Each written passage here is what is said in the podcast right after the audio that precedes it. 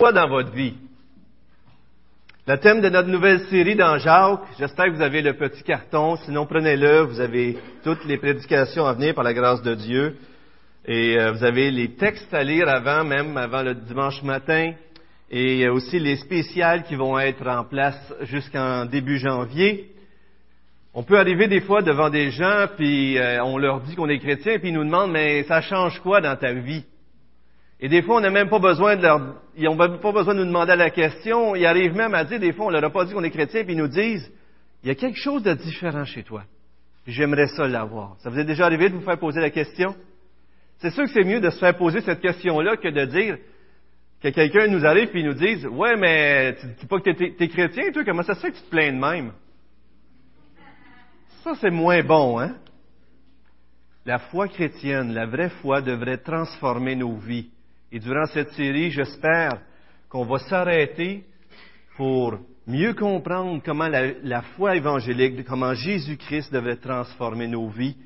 Et euh, dans ce livre de Jacques, je vous invite à tourner, il y a 59 commandements dans 108 versets. Alors c'est un livre très pratico-pratique, un livre qui fait écho à la sagesse de l'Ancien Testament et au sermon sur la montagne où Jésus nous enseignait.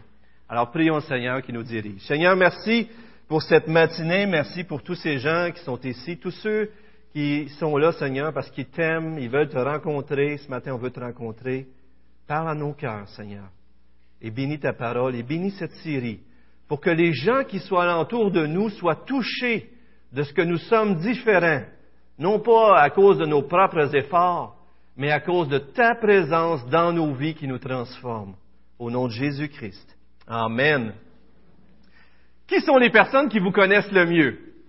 Si je vous demanderais ça. Des fois, on, est là, puis on connaît une personne, puis on peut arriver, puis on se dit, il y a de l'air parfait. Il a de l'air parfaite, cette personne-là. Y a-t-il quelqu'un qui vous a déjà dit ça? Dites-le pas. Dites-le pas, ça serait peut-être prétentieux. Mais, en réalité, répondez-moi, là, qui sont les personnes qui vous connaissent le mieux selon vous? Le mari, la femme, les enfants, qui d'autres aussi souvent qui nous connaissent bien, les parents, ils nous connaissent très bien, les amis, les proches dans le fond. Mais c'est drôle, peut-être vous l'avez dit, mais je ne vous ai pas entendu parler des frères et sœurs. Si je dirais à mes frères et sœurs, moi j'ai toujours eu une vie parfaite, puis euh, tout a bien été, euh, Donald, tu te souviens-tu quand tu as couru après moi pour me frapper euh, quand tu étais adolescent, adolescent peut-être un peu plus vieux?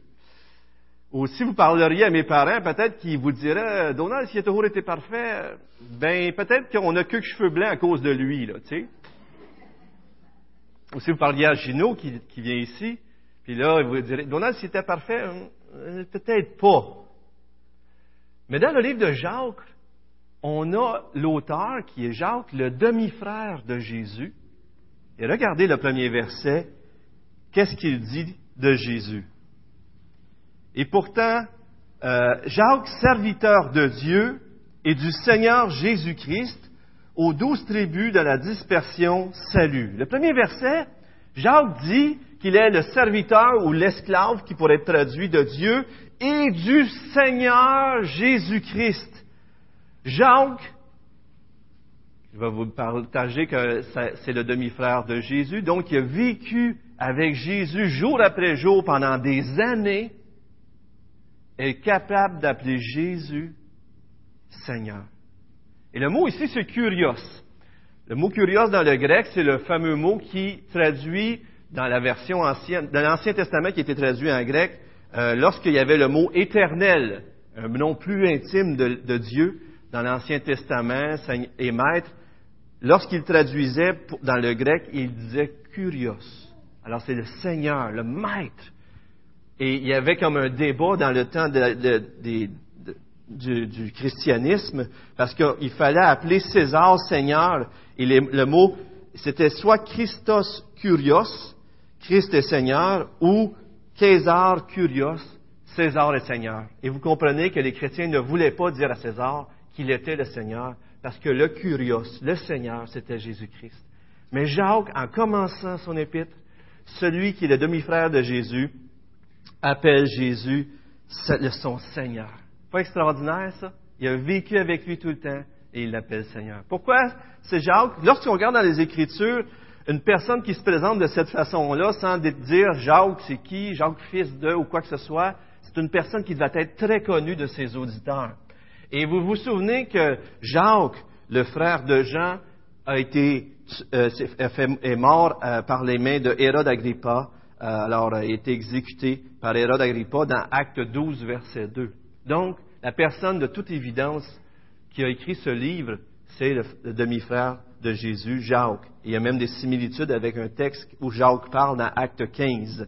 Alors, Jacques arrive et dit, le Seigneur, c'est Jésus-Christ. Et il dit aux douze tribus qui sont dans la dispersion.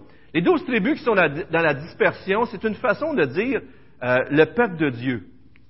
Lorsque je parle de mes enfants, depuis que Vincent est parti de la maison, je dis les filles. Vous avez sûrement des expressions comme ça, parce que j'ai trois filles. quand je dis les filles, je veux dire ma petite gang d'enfants qui sont à la maison. Dans l'Ancien Testament, le peuple de Dieu sont tous descendants d'Abraham, Isaac et Jacob, qui Jacob a été transféré par le nom d'Israël. Israël, Jacob, donc, a eu douze fils.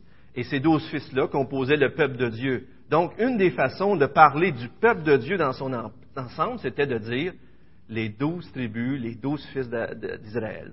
Et avec le temps, euh, lorsque le peuple d'Israël dans l'Ancien Testament a désobéi, il a été dispersé dans la Méditerranée et puis même au-delà, avec les Assyriens les Babyloniens. Et on appelait ça la diaspora, la dispersion, les peuples de Dieu qui a été dispersé dans toutes les nations. Et dans les prophètes, à un moment donné, Dieu a dit, je rassemblerai un jour les douze tribus, je rassemblerai Israël. Et là, vous avez Jésus qui arrive dans le Nouveau Testament et qui se choisit comme un disciple Douze disciples. Et c'est comme si Jésus est en train de, à travers ses douze disciples, communiquer cette idée qui veut ramener à l'existence l'Israël promis que Dieu avait dit qu'il rassemblerait. D'ailleurs, si vous allez dans l'Apocalypse, mais même dans les évangiles, Jésus dit à ses apôtres, il dit, vous allez régner sur douze trônes, vous en souvenez? Et si vous allez dans l'Apocalypse, la ville sainte, les douze fondations, euh, les douze, euh, euh, cent vingt mille de nos tribus, 120 000, il y a comme cette idée qui dit que le peuple de Dieu, c'est une expression, les douze tribus d'Israël, c'est venu à vouloir dire l'ensemble du vrai peuple de Dieu des derniers jours. Mais ici, euh, si on veut regarder à Jacques, qui était l'un des premiers, sinon le premier euh, euh, livre qui a été écrit, il parle sûrement aux Juifs qui ont été dispersés. Et c'est au chapitre 11, Acte 11, 19, on voit que les Juifs avaient été dispersés et qui souffraient de la persécution et donc vivaient des difficultés, la pauvreté et bien sûr les difficultés avec les gens du monde qui les rejetaient dans une terre inconnue. Et c'est ce qu'on arrive avec euh, Jacques ici qui commence cet épître et qui exhorte, qui exhorte euh, les chrétiens à marcher d'une façon entièrement engagée à Dieu, peu importe les circonstances. Et les premières circonstances euh, que nous allons voir, c'est les épreuves. Est-ce que vous vivez des épreuves? Est-ce qu'il y a quelqu'un qui ne vit pas d'épreuve ici? Ah, il y a quelqu'un qui ne vit pas d'épreuve. Allez, whoop, il y en a qui ne sont pas sûrs, là, alentour. Tout le monde vit des épreuves. Et la façon que Jacques écrit ici, on voit que euh, ces épreuves-là, ces diverses épreuves-là, oui, c'est la persécution, mais ça englobe aussi les maladies, la solitude, les désappointements, et etc. Relisons les versets 2 à 4, si vous voulez bien. Mes frères, considérez comme un sujet de joie complète les diverses épreuves que vous pouvez rencontrer, sachant que la mise à l'épreuve de votre foi produit la patience ou la persévérance. Mais il faut que cette patience et cette persévérance accomplissent une œuvre parfaite afin que vous soyez parfait et accompli et qu'il ne vous manque rien. Alors là, Jacques arrive, il commence son épître, il parle à des gens qui sont persécutés, des gens qui ont quitté leur foyer, qui sont à l'étranger, oppressés, ça va pas bien, et il leur dit, considérez comme une joie complète vos diverses épreuves. Une joie parfaite, une joie complète. Est-ce qu'on est comme ça, frères et sœurs? Est-ce que les gens qui nous entourent disent comment ça se fait que tu es toujours content malgré tout ce que tu vis? Ou est-ce que les gens qui nous entourent disent Comment ça se fait que tu te plains tout le temps? Est-ce qu'il vous appelle le schtroumpf grognon? Ou est-ce qu'il vous appelle dans les sept nez le grincheux? Ma femme me disait ça hier, ça part pas bien, hein, juste avant mon message. Elle me dit, t'es bien plaignard aujourd'hui. C'est pas bon ça, hein? Mais la foi évangélique devait transformer nos diverses épreuves. Pas parce que les épreuves en elles-mêmes sont quelque chose, euh, le péché, le mal, c'est pas quelque chose de bon. On veut pas être masochiste puis se faire du mal. C'est pas ça l'idée. Ça veut pas dire qu'il faut pas pleurer quand on a des diverses épreuves. Ça veut pas dire que c'est pas difficile. Mais Jacques nous invite à considérer, à les regarder ces épreuves-là d'un point de vue chrétien, d'un point de vue évangélique, d'un point de vue avec Jésus-Christ dans l'équation. Ces épreuves-là mettent à l'épreuve notre foi et nous amènent à, ressembler toujours plus à Jésus-Christ parce qu'on lui appartient. Et Jean n'est pas en train d'expliquer ici toutes les raisons pourquoi les épreuves. Il fait juste dire, regardez, Dieu est souverain, Dieu est au contrôle et Dieu est en train de vous transformer et vous devriez être content parce que vous êtes entre les mains de Dieu et ces épreuves-là, Dieu s'en sert pour votre bien. Est-ce que vous croyez que les épreuves nous apportent beaucoup de bien? Regardons quelques raisons ensemble à l'écran et euh, rapidement pour qu'on puisse voir comment ces épreuves-là nous touchent et nous transforment. Peut-être la première et la plus importante, les épreuves nous transforment. Pourquoi qu'on devrait se réjouir? Parce que les épreuves, ils nous amènent à dépendre complètement de Dieu. Êtes-vous pas comme ça, vous autres? Dans 2 Corinthiens 9, Paul vivait des persécutions, des choses terriblement dures, mais nous avions accepté notre arrêt de mort afin de ne pas placer notre confiance en nous-mêmes, mais en Dieu qui ressuscite les morts. N'est-ce pas vrai que lorsque tout va bien, on a tendance à dire, je suis capable, je suis bon, je vais m'arranger, puis on oublie de demander à Dieu son avis.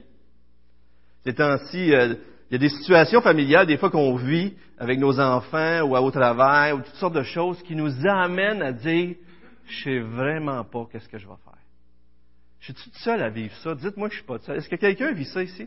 Est-ce que vous arrivez des fois, merci, il y, en a, il y en a qui lèvent la main derrière, vous arrivez des fois, vous êtes au bout de vous-même. Et quand vous êtes au bout de vous-même, qu'est-ce qui, qu'est-ce qui vous reste? Il vous reste Dieu. Pas vrai? Est-ce que vous vivez une épreuve présentement? Cette épreuve-là devrait premièrement vous conduire à vous tourner vers Dieu, à dépendre de lui. Et Dieu veut gagner tellement notre cœur qu'il est même prêt à permettre des épreuves dans votre vie. Voilà une raison pour être dans la joie. Dieu vous amène à, à faire grandir dans votre foi avec lui. Les épreuves dans la vie des gens diffèrent d'une personne à l'autre, mais Dieu utilise ces circonstances pour nous conduire et nous rencontrer à notre point d'abandon, à notre point de besoin. Si je vous offrirais de vivre une vie euh, qui ça va bien, mais que vous n'avez pas une rencontre personnelle avec Dieu. Mais si je vous dis, au Bodon, vous allez vivre peut-être une épreuve, mais là, vous allez rencontrer Dieu d'une façon intime. Que choisiriez-vous? La deuxième, je suis content. Parce que des fois, on aurait le goût de dire, oh, moi, je veux juste une vie tranquille, puis ça allait bien. Mais si vous avez connu Jésus-Christ, si vous avez connu comment est-ce qu'il est bon, vous voulez avoir la deuxième. Deuxième raison, eh bien, afin de nous apprendre l'humilité et que sa grâce est suffisante. Croyez-vous qu'on serait orgueilleux si on n'aurait pas d'épreuves? On a des épreuves, puis on est orgueilleux pareil. Non? Regardez un texte extraordinaire, 2 Corinthiens 12, 7 à 10. À cause de l'excellence de ces révélations que Paul avait eues, il avait eu des révélations de Dieu extraordinaires. Et pour que je ne sois pas enflé d'orgueil, il m'a été mise une écharpe dans la chair, un ange de Satan pour me souffleter, pour que je ne sois pas enflé d'orgueil. Regardez bien ça. Il parle de Satan et il parle de Dieu dans, dans le même texte pour lui. Il n'y a pas de problème. C'est Satan qui me fait ça, mais c'est sous le contrôle de Dieu. Trois fois, j'ai supplié le Seigneur de l'éloigner de moi, et il m'a dit, ma grâce te suffit, car ma puissance s'accomplit dans la faiblesse. Je me glorifierai donc bien plus volontiers de mes faiblesses, afin que la puissance de Christ repose sur moi. C'est pourquoi je me plais dans les faiblesses, dans les outrages, dans les privations, dans les persécutions, dans les angoisses pour Christ. En effet, quand je suis faible, c'est alors que je suis fort. Je me plais dans mes faiblesses. Il ne parle pas des péchés ici. Si vous regardez la suite du texte, vous allez voir s'il ne parle pas de péché. Il parle de faiblesse. il était persécuté, il était oppressé, il vivait toutes choses de, de difficiles. Mais il se plaît là-dedans parce que ça le garde humble, ça le garde dépendant de Dieu et ça lui fait réaliser que Dieu est suffisant. C'est-tu bon de réaliser ça? Quand tu es au bout de toi-même, tu n'as plus de ressources, mais tu réalises que Dieu est suffisant. Imaginez-vous, Paul va même jusqu'à se glorifier de ses faiblesses parce que ça révèle la puissance de Dieu. Voyez-vous dans, dans, ce que vous vivez présentement, dans vos difficultés, la puissance de Dieu? Voyez-vous que Dieu est suffisant pour prendre soin de vous, même s'il vous manque des choses, parce que les épreuves, c'est souvent une perte. Mais Dieu nous montre que même malgré nos pertes, il est suffisant. Amen. Est-ce que vous voyez ça dans votre vie, dans vos épreuves? Une autre raison de rendre grâce. Un autre encore, continuons, afin de nous apprendre à persévérer, à être fidèles. Romains 5 nous dit, bien plus, nous nous glorifions même dans les tribulations, sachant que la tribulation produit la persévérance, la persévérance, une fidélité éprouvée, et la fidélité éprouvée, l'espérance. Or, l'espérance ne trompe pas, parce que l'amour de Dieu est répandu dans nos cœurs par le Saint-Esprit qui nous a été donné. Souvent, les épreuves nous emmènent à, être plus forts, comme un muscle, à fortifier notre muscle, à être plus en forme spirituellement, à s'attacher à Dieu et à persévérer. Une autre raison, afin de nous conduire à la sainteté, de produire en nous le fruit de justice. Hébreu 12, vous le connaissez bien, nos pères, en effet, nous corrigeaient pour un peu de temps comme ils le jugeaient bon, mais Dieu nous corrige pour notre véritable intérêt afin de nous faire participer à sa sainteté. Imaginez-vous qu'on serait dans un monde qui n'aurait pas de conséquences au péché. Ça serait terrifiant. On ferait n'importe quoi. On blesserait. Mais à cause que de négliger son couple amène des fois des problèmes dans notre couple, ça nous réveille. Hey, hello, prends soin de ta femme, prends soin de ton mari. À cause qu'on ne fait pas des bonnes choses avec nos enfants, à un moment donné, on se, rend compte que, hey, ça marche pas. faut changer de façon de faire. À cause que nos finances vont pas bien, à un moment donné, on réalise, on vit au-dessus de nos moyens. Il faut apprendre à vivre selon nos moyens, il faut s'humilier. Dieu nous châtie pour notre bien. C'est encore une autre raison de rendre grâce. Et on pourrait parler encore de, cette, euh, de la compassion. Combien de fois sommes-nous rendus des gens de compassion parce qu'on a passé à travers un chemin que l'autre est en train de vivre? Pas vrai? Des fois, on a le cœur dur. Puis souvent, lorsque vous voyez pleurer quelqu'un, c'est une image qui m'a frappé. Un de mes enfants, on a perdu un chien quand on était jeune, ça l'avait touché. Puis là, on écoute un film qu'un chien meurt. Il pleure. Il pleure parce que lui-même a eu la, souffrance de perdre un chien. Ça paraît niaiseux, là, mais c'est pas vrai que c'est comme ça. On écoutait une émission, euh, vous connaissez-vous l'émission euh, Patron clandestin?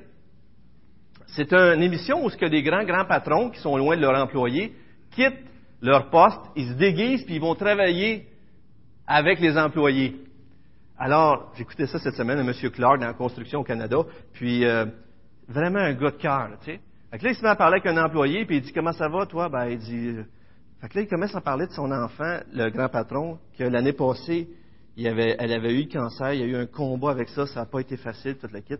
L'autre employé, le, simple employé, il dit, euh, ben, le simple employé, je m'excuse de dire comme ça, mais en voulant différencier les deux, là, différencier, il dit, ma fille, j'ai perdu ma fille du cancer l'année passée. Le patron, il est venu ému, il était tout touché un peu plus loin dans la même émission, il parle avec une autre personne, il travaille avec lui, puis il dit Ah, ma femme a combattu le cancer, puis euh, il a fallu que j'arrête, puis euh, il a tout, plein de choses à cause du cancer, puis euh, il pense qu'il n'en reste pas pour longtemps. Le patron, il vient tout ému, il a fait un téléphone, il se met à, il était tout pogné dans ses émotions émues, puis il se met à faire quelque chose pour eux autres, par la suite, bien sûr. Et il fait des choses pour ces gens-là, pour les quelques employés qu'il a rencontrés. Mais parce que lui a vécu l'épreuve, il est devenu sensible aux besoins des autres. Voyez-vous dans l'épreuve que vous vivez présentement des raisons d'être dans la joie? Ça serait le fun qu'en partant d'ici, vous soyez tous tellement contents de vos épreuves. Pas que ça vous arrive, mais de voir qu'à cause de Jésus-Christ, à cause de la croix, tout ça, c'est pour mon bien. Est-ce qu'on voit nos épreuves comme un sujet de joie complète? Regardez Paul dans 2 Corinthiens, il dit, mais nous, nous rendons à tous écarts recommandables comme serviteurs de Dieu. Il dit, comme si on est attristé, mais nous sommes toujours joyeux, comme pauvres, et nous enrichissons plusieurs, comme n'ayant rien, et nous possédons tout. Comme chrétiens, même si on, a tout plein de choses ici-bas humainement qui nous attristent, nous devrions être les plus heureux de tous les gens. Pas vrai? Ici, on n'est pas les plus heureux, c'est parce qu'on ne garde pas la bonne place. Paul et Silas se font battre de verges, se font emprisonner dans Acte 16, 25, et qu'est-ce qu'ils font? Ils prient et ils chantent les louanges du Seigneur. Êtes-vous capable ce matin, on va prendre la Sainte Seine, allez-vous être capable de dire merci Seigneur pour la Sainte Seine? Merci pour ce repas qui me rappelle qu'à cause de ce que tu as fait pour moi, je peux même me réjouir des épreuves qui passent dans ma vie. C'est tellement extraordinaire. Comment est-ce que la dernière épreuve a changé votre vie? Comment est-ce que ces épreuves-là vous font grandir? Et Paul indique assez clairement que la façon qu'on réagit à ces épreuves-là est déterminante. Euh, L'un des exemples qu'on a probablement souvent entendu, mais qui est toujours intéressant d'entendre, c'est cet exemple où ce qu'un père tient son enfant, ça vous est peut-être déjà arrivé, euh, tu vas à l'hôpital, puis ton enfant est jeune, elle doit se faire piquer, ou, ah, tu vas chez le dentiste, puis il faut pas qu'il bouge. Mais l'enfant est trop jeune pour comprendre. Puis toi, tu es son père. Puis là, le médecin dit, ou, tiens-le, mais tiens-le bien. Puis là, vous tenez votre enfant, puis l'autre, il joue dans la bouche ou il fait quelque chose qui fait mal, puis l'enfant vous regarde avec des yeux qui dit, tu m'as trahi. Je pensais que tu m'aimais. Qu'est-ce que tu fais? Pourquoi tu me fais ça? J'avais confiance en toi.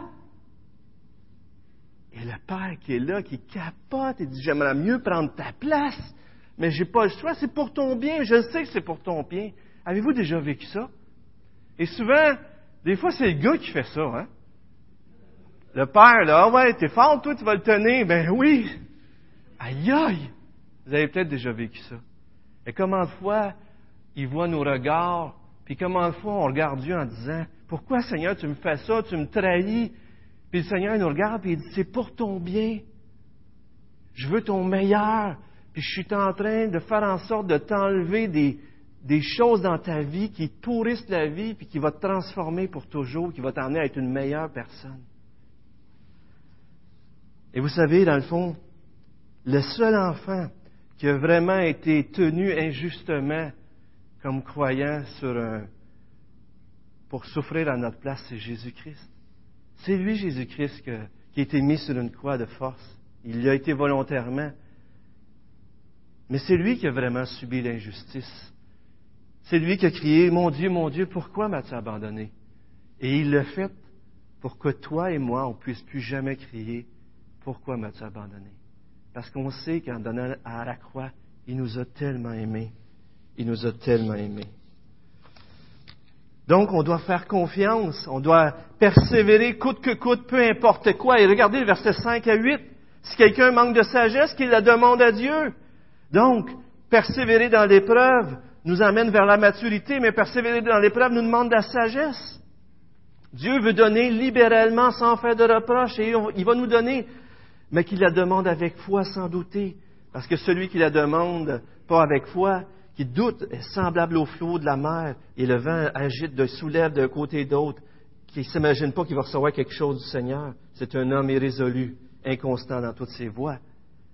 Dieu nous dit, de demander avec sagesse. Ce n'est pas ici quelqu'un qui doute une foi, là, nécessairement. C'est comme, ça semble plus être une personne qui est vraiment ambivalent.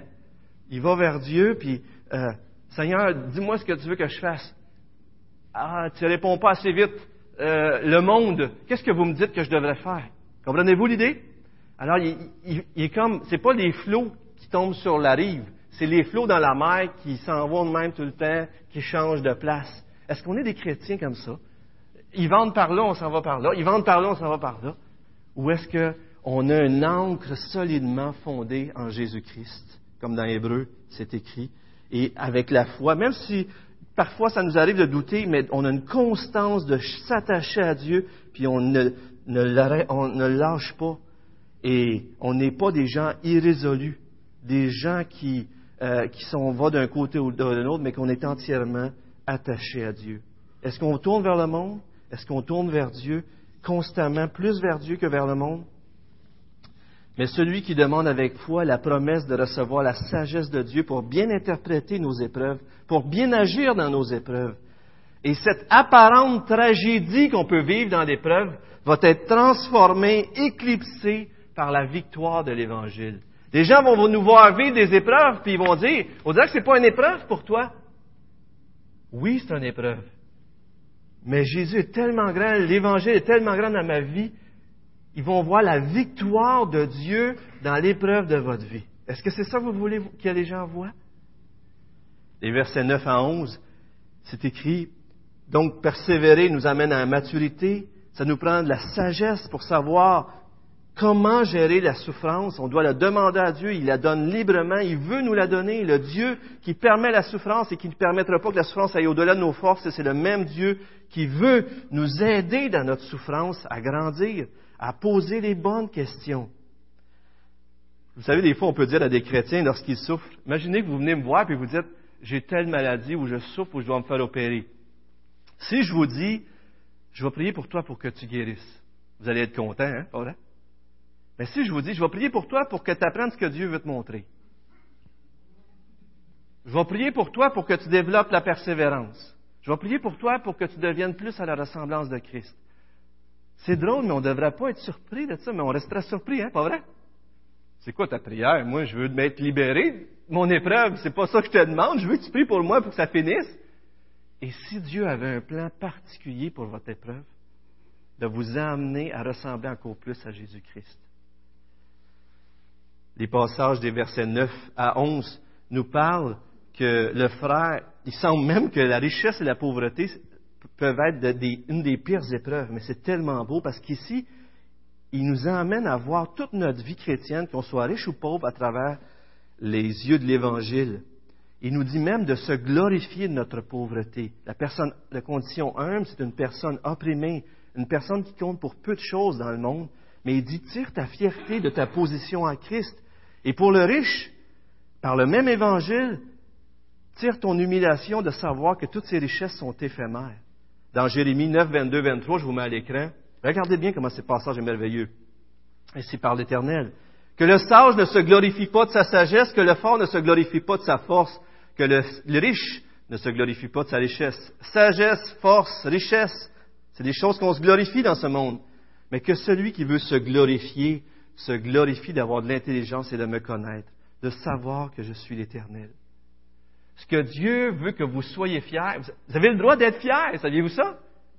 Il y a des raisons, il y a des bonnes raisons d'être fiers. Et la bonne raison, c'est quoi? Vous connaissez Dieu. Vous devriez être fiers de connaître Dieu. Dans Galates 6, 14, Paul dit, je ne me glorifierai de rien d'autre que de la croix de Christ et de Christ crucifié. C'est, sa fierté. Et la fleur de l'herbe, c'est une image qui nous montre que la richesse, c'est passager, on est passager nous aussi. Je vous à l'écran un texte qu'on lit ensemble, OK, et qui résume bien cette idée. Dans ces versets, Jacques parle donc à deux chrétiens. L'un est pauvre, l'autre riche et les exhorte à regarder à leur identité spirituelle pour trouver la mesure de leur valeur. Est-ce qu'on fait ça, frères et sœurs? Aux pauvres croyants tentés de se sentir insignifiants et sans force à cause du jugement du monde, si c'est votre cas, statut richesse, Jacques il dit, sois fier de ta position élevée dans le monde spirituel, étant ainsi dans les lieux célestes avec Jésus-Christ lui-même. Aux croyants riches tentés de s'enorgueillir parce que le monde le tient en haute estime, Jacques dit, sois fier non pas de ton argent, de ta position sociale, choses qui sont destinées à flétrir pour toujours, mais paradoxalement, de l'humble statut d'être une personne qui s'identifie avec celui qui a été méprisé et rejeté par le monde. On devrait, si vous êtes riche, vous avez de la popularité dans le monde, restez humble en vous rappelant que toute cette richesse, cette popularité-là va passer que vous avez été identifié à Jésus-Christ. Le point du passage est donc que le chrétien devrait toujours s'évaluer à travers les standards de la croix de l'Évangile. La conclusion est très intéressante parce que euh, ça nous ramène encore une fois euh, à la croix, euh, à, la promesse, c'est-à-dire que non seulement dans Jacques 1, 2, il nous dit de se réjouir, d'avoir une joie entière, mais dans Jacques 1, 12, il dit il y a une promesse rattachée à ça. Celui qui va persévérer, l'homme qui endure la tentation va être heureux. Et c'est cette idée de bénédiction, mais pas la bénédiction selon le monde, d'être heureux, d'avoir la faveur de Dieu qui est sur toi. Ça ne veut pas dire que ça va être pas trop facile. Car après avoir été mis à l'épreuve, il recevra la couronne de vie. Souvent, nous autres, la couronne, on pense à des rois, des couronnes d'acier, avec des, bijoux, des l'or là-dessus, puis tout ça. Mais dans ce temps-là, l'idée, c'était plus la, la, attendez, je l'ai ici, euh, le couronne de laurier, la course. Celui qui gagnait la course recevait une couronne de laurier. Et ce qui vient tout de suite après, c'est la récompense, la couronne de vie. Frères et sœurs, Dieu va nous donner la vie éternelle. Et si on regarde les yeux là-dessus, on va être encouragé. Donc Jacques nous encourage à, nous réjouir et à garder les yeux fixés sur la récompense à venir. Et euh, j'aimerais vous demander ce matin, est-ce que vous souffrez? Comment votre souffrance vous conduit à Dieu? Et peut-être, on va avoir la Sainte Seine ensemble. Peut-être on pourrait prier tantôt et dire merci Seigneur pour les diverses épreuves qui nous arrivent.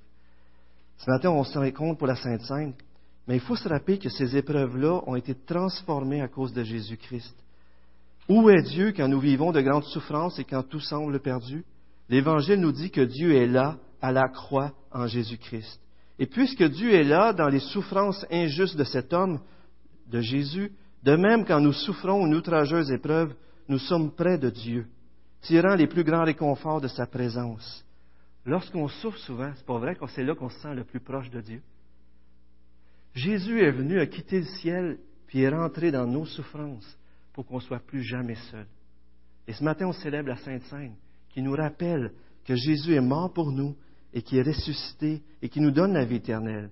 Et puisqu'il y avait un but derrière les terrifiantes souffrances de Christ, malgré la terrible injustice, nous pouvons croire qu'il y a un but dans nos difficultés et un soin éternel derrière celle-ci, même si cela nous semble être une injustice flagrante. Même si vous pensez que c'est injuste que vous vivez, c'était encore bien plus injuste que Jésus a vécu. Et si Dieu a tiré du bon de la croix pour vous, il va tirer du bon de ce que vous vivez présentement. Je vous mets une citation à l'écran, OK? Je termine. On va passer à la Sainte Seine. Regardez bien si c'est beau. C'est John Van der Stelf qui a écrit ces quelques phrases. Parfois, nous prêchons l'Évangile, mais nous ne montrons pas l'Évangile. Les gens vont comprendre l'Évangile quand ils vont le voir et l'expérimenter à travers votre vie. Faites de la vie de chaque croyant le programme d'évangélisation de votre Église. Vivez ensemble dans la mission d'une telle façon que cela demande une explication et soyez prêts à expliquer votre façon de vivre en partageant l'Évangile. Est-ce que votre façon de vivre amène les gens à dire, mais comment ça se fait que tu es comme ça? Ça devrait être ça, frères et sœurs. Dans Matthieu 26, 26, on lit le passage sur la Sainte Seine. Mais juste avant, juste, j'ai invité les placeurs à s'avancer pour la Sainte Seine. Mais j'aimerais ça qu'on prenne un temps de prière, peut-être, ou peut-être un partage. Vous dites, j'aimerais rendre grâce ce matin pour les difficultés que je vis. J'aimerais rendre grâce ce matin pour la croix. J'aimerais rendre grâce pour la Sainte Sainte qui m'amène à réaliser que tout ce que je vis, ça sert à, une raison. J'aimerais, être dans la joie ce matin. Alors, prions ensemble. Quelques-uns de courtes prières, priez fort et on va prendre le repas du Seigneur ensemble.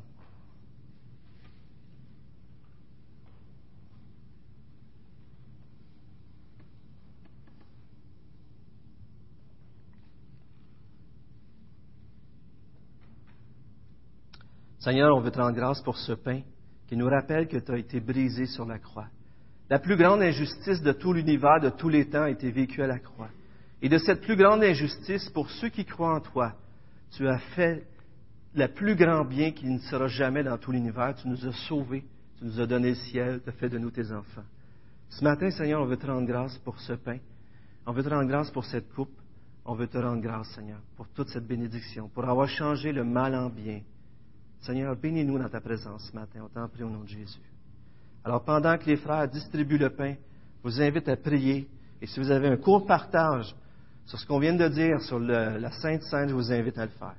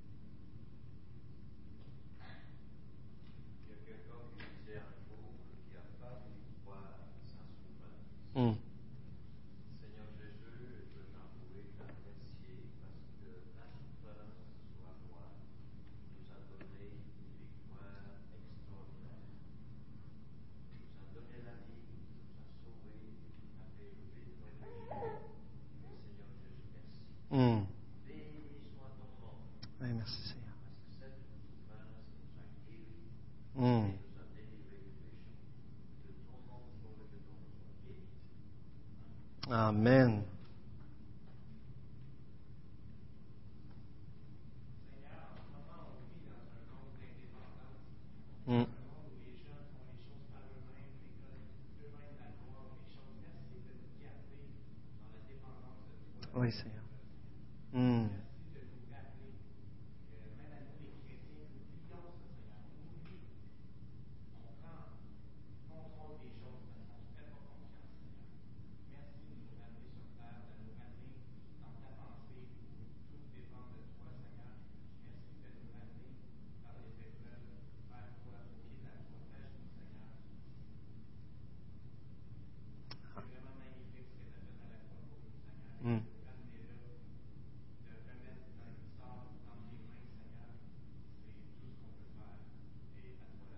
Oui, Seigneur.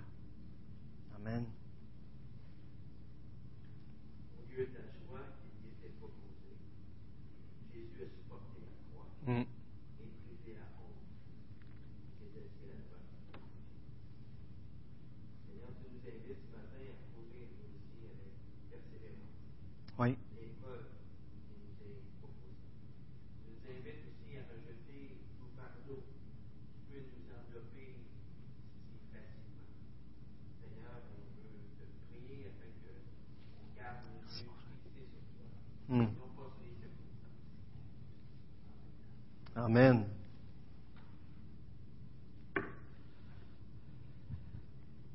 Seigneur Dieu, ces symboles ce matin nous rappellent aussi à quel point que la souffrance n'est pas la fin. Ton point, ton point, ton, euh, ton but, Seigneur, est plus grand, ton plan est plus important.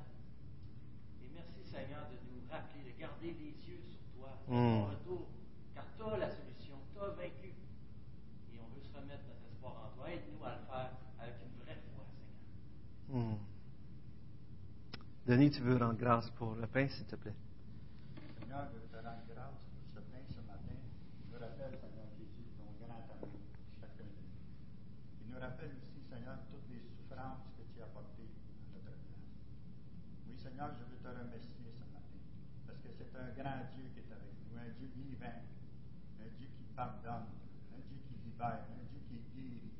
Merci, Seigneur, parce Mm. que tu guéris les cœurs brisés ce matin. Tu guéris, Seigneur, tous ces celles qui souffrent ce matin Mm. tous ceux qui sont malades ce matin. Je veux te remercier ce matin pour ton amour, ta fidélité. Merci, Seigneur, pour tout ce que tu fais pour chacun. Amen. Amen. Pendant qu'il mangeait, Jésus prit du pain et après avoir dit la bénédiction, il le rompit et le donna aux disciples en disant Prenez, mangez, ceci est mon corps. Frères et sœurs, Jésus-Christ a été brisé pour que nous puissions être sauvés. Prenons ce pain en mémoire de lui. Alors qu'on distribue la coupe, je vous invite à continuer dans les prières, dans les partages. Peut-être vous vivez des difficultés présentement. J'aimerais simplement vous dire, vous pouvez ouvrir la bouche aussi, de courte prière ou un partage, de dire, vous prenez la décision aujourd'hui de changer d'attitude face à l'épreuve, de demander à Dieu sa sagesse qu'il va vous donner gratuitement pour qu'il vous dirige dans votre, dans votre difficulté. Alors rendons grâce à Dieu pour son œuvre. Réjouissons-nous de ce qu'on n'est pas tout seul. Continuons dans la prière.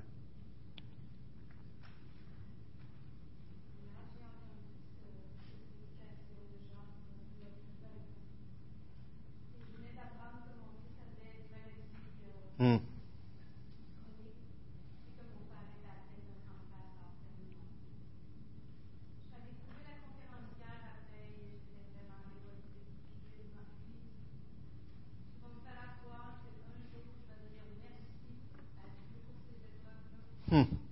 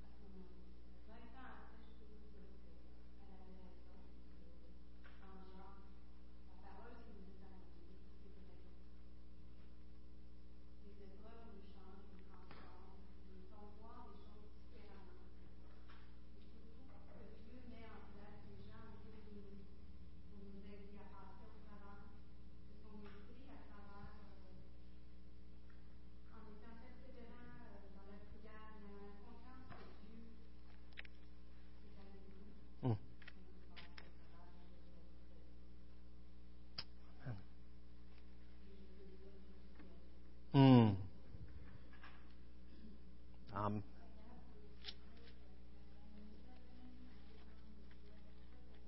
hmm. Oui, Seigneur.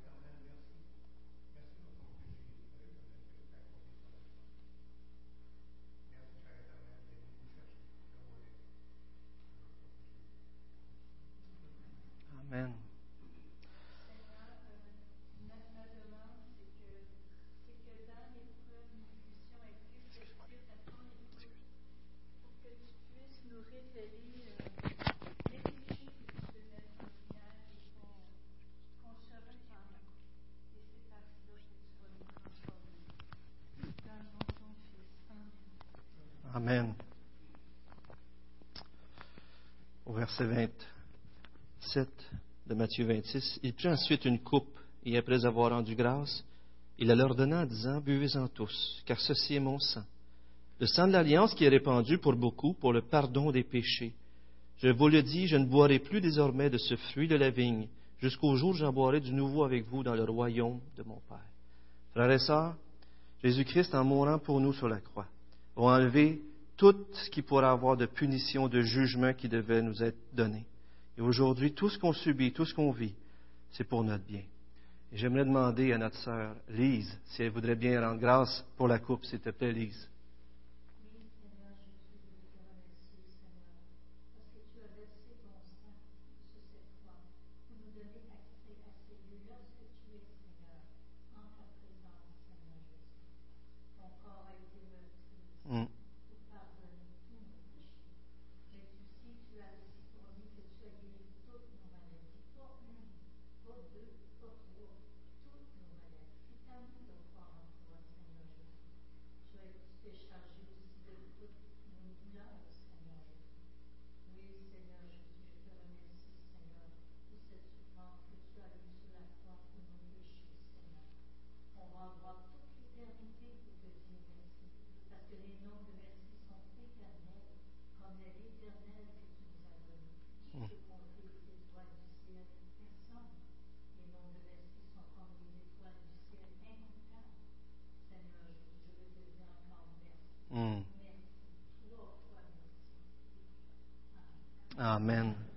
Après avoir rendu grâce, il prit aussi la coupe. Prenons la coupe en souvenir qu'il a versé son sang pour nous faire entrer dans cette nouvelle alliance.